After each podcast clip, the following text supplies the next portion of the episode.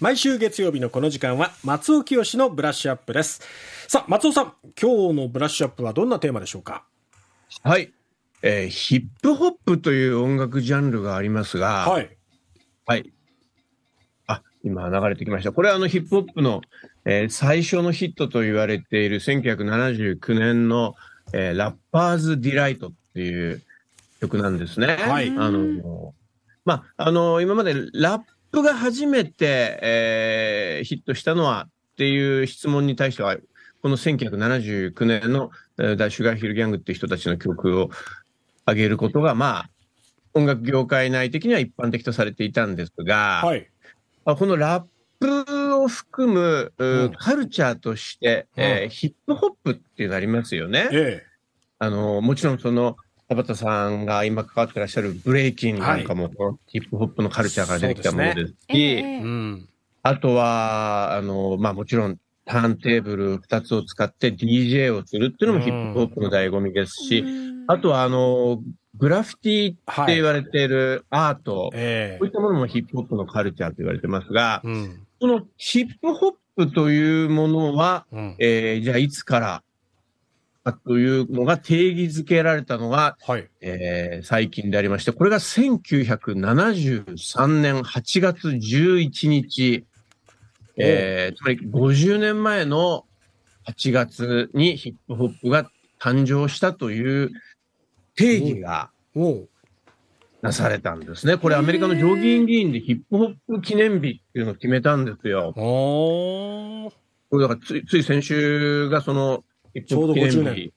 そうなんですよね。これ、じゃあこれ、なぜ、えーこの日がえ決められたかっていえ。うと、何をもって定義づけたのかってことですえよね。ーニューヨークに、えーブロンクスというエリアがありますけれども、はい。えーここで、えー DJ クールハークという名前の DJ がいて、はい。えーここで、あの、まあ、人前では初めて、えっと、されるんですが、うん。えーレコードのプレイヤー、まあ、ターンテーブルっていうふうにさっき言いましたけども、うんこ。のターンテーブル2台並べて、ええー交互にレコードをかけていくという今の、えーヒップホップの DJ スタイルがこの日誕生したと言われてるんですよね。ん。で、このターンテーブル2台もね、今あの、本当学生の方でも、あの、好きな方は2台、えー並べて真ん中にミキサーってのを置いて、ずっと繋いで繋いでってやってますけど、はい。これ誰かやっぱり最初に始めた人がいるわけであって、ええ。これが1973年8月11日、えーニューヨークはブロンクスで、クールハークという DJ によって始められた。う。うんん。で、この日パーティーが行われたということは史実としてはっきりしているので、うん。この日から、まあ、えーまあ音楽を含むカルチャーあーとしてのヒップホップが生まれたということで、うん。えーまあ制定されたんですが、で、あの、8月11日だったら先週終わってるじゃんって話になっちゃうんですけども、ええ。あの、8月のこの1ヶ月をヒップホップ認識月間というふうに定めて。ですから今まさにその、えーまあ、ヒップホップマンスというう、ん。捉え方ですね。そして11月がヒップホップ歴史月間、ヒップホップヒストリーマンスということになるそうです。へえ。ちなみにあの、アメリカでは2月があブラックヒストリーマンスって言われて、まあ、あの、まあ、最近はあの、ポリティカルコレクトネスにのっとって、えブラックヒストリーマンスって言わずにアフリカンアメリカンヒストリーマンスって言ったりするんですが。まあ、要は、アメリカにおける黒人の歴史の認識を、お高めましょうという月間だったんですが、その半月、あ、半年後である8月が、うん。えー今ヒップホップ認識月間になっているということですね。うん。でもヒップホップってじゃあそもそも、あのーどういう意味合いがあったかっていうことなんですが、はい。あのーまあ、かつてのジャズ、そしてロックに代わる、うん。うんやっぱアメリカに生きる、そしてアメリカのカルチャーに影響を受けた世界中の若者の、日常ですとかリアルっていうものを伝える音楽形式として今一番力があるものだと思いますね。はい。で、やっぱりその、どんどんどんどん、その、かつてはロックに行っていたようなクリエイティブな意識の高い、えー若者とかが今どんどんヒップホップに来てる。もしくは、ヒップホップ的なあー考え方で、うん。えーロックを作ってみたりとか、うん。これヒップホップ何かっていうと、再構築っていう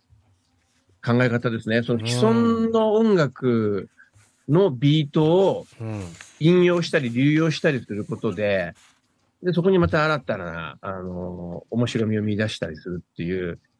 その、ゼロから音楽を作るというよりも、ありものを、お引用したり、うんえーまあ、いわゆるへ編集っていう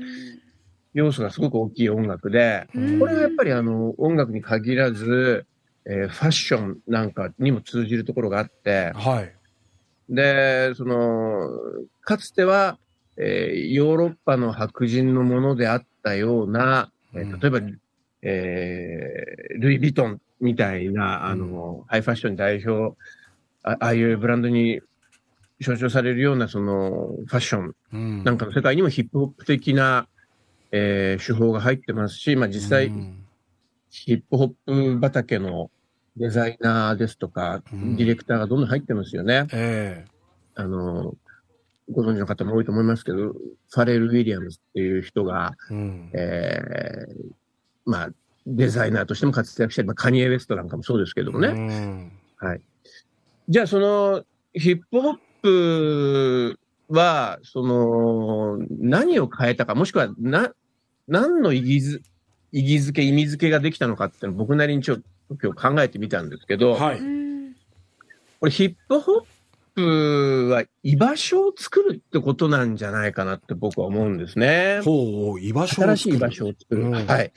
えーつまり、それまで、えー偏見ですとか先入観うん。が強かったり、ええまあ、もしくはそれに基づく差別や格差がはびこっていた場所うん。に、えーやってきた新参者、うんがうん。いや、お前はここにいるべきではないとされてきた場所にやってきた人たちが自分の居場所を作っていくという物語だと思うんですね。うん。はい。で、当然そこには、あの、文化の衝突もありますから、うんえーいざこざが生まれたりすることもあるかもしれないけれども、うんやっぱ新しい化学反応が生まれる場所にもなっていて、それが多様性を生み出していると。うん。で、そこはやっぱり時代を反映するカルチャーとして流星を迎えているということなんじゃないかと思いますね。うん。で、まあ、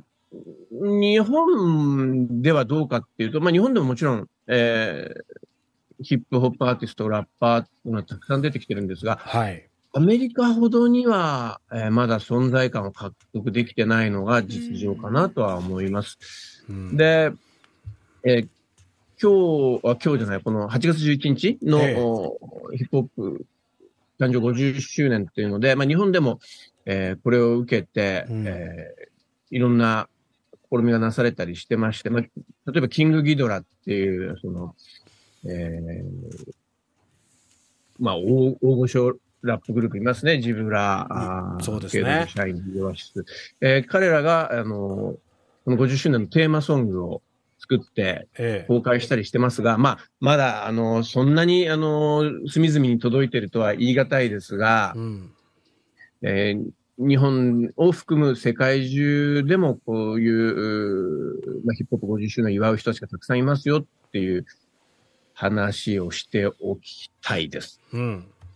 あと、あのーまあ、ニューヨークがやっぱりその生まれた場所ということで聖地とされてますが、今、LA のヒップホップなんかも、えー盛り上がってますし、まあ、うんアメリカで言うと、まあ、南部こそが今ヒップホップの聖地だっていう見方もあるわけなんですが、えーやっぱりその、ニューヨーク、ブロンクスから始まったってことで、えーヤンキースタジアムでね、8月11日は、えーあれ8時間ぐらいですかね、うん。延々とヒップホップライブやってましたよ。それこそランディ MC、えーナズ、スープド、スヌープドッグ、うん。うん、アイスキューブ、リリルウェイン、こういった人たちがやって、で、これ今ね、あのーその時の動画を YouTube で無料で見ることができますんで、え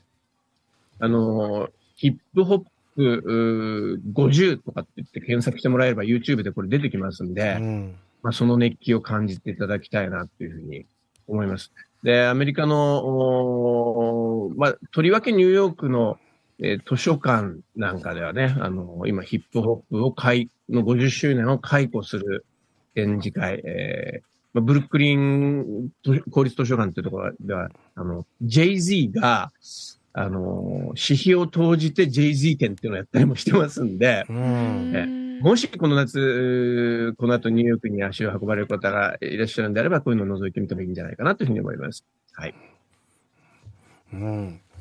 ヒップホップも50年ということでね。はい。ただ日本でも今もう、あの、特に若い世代は、ヒップホップも生まれながらにして通ってきてるから、うん。言葉の捉え方っていうのもすごく変わってきて、我々はの世代以上、我々世代以上の人たちは言葉をまず意味で捉える人の方が多いと思うんですけど、ええ。音で捉える。リズムで捉えるっていう感覚、言語感覚っていうのがやっぱりちょっと変わってきてるなっていうのはすごく印象ありますよね。そうですね。あとやっぱりヒップホップいろんな言葉詰められるから、うんあの、時事性を織り込みやすいので、ああ、そうですね。ちょっとやっぱりジャーナリスティックな観点を持って、かつ音楽が好きな人にとってはぴったりの受け皿になってるっていうのもありますよね。フォークがそこに取って変わってやってたものがこうロックになって、で、パンクが派生したりとか、で、そこにこうヒップホップが来てっていうふうにトレンドがね、移り変わってきてるなっていうのがありますが、そんなヒヒップホップ。あの、生まれた時は、よくね、あの、黒人にとってのパンクだなんてこと言われたんですけれどもね。えーですから、あの、パンクミュージックとも親和性が高いですよね。ね。そうですね。えーヒップホップ誕生50年ということで今日はテーマとして掲げていただきましたが、8時40分過ぎのキャッチアップでは、どんなお話を、あのもうがらりと話題を変えまして、ええーあの映画タイタニックのテーマソングを作ったことでも知られるジェームズ・ホーナーさんって映画音楽家がいるんですが、まあ、彼が、えー今日生誕70周年なので、うんえージェームズ・ホーナーの音楽を振り返ってみたいと思いますえ。はい、お楽しみに。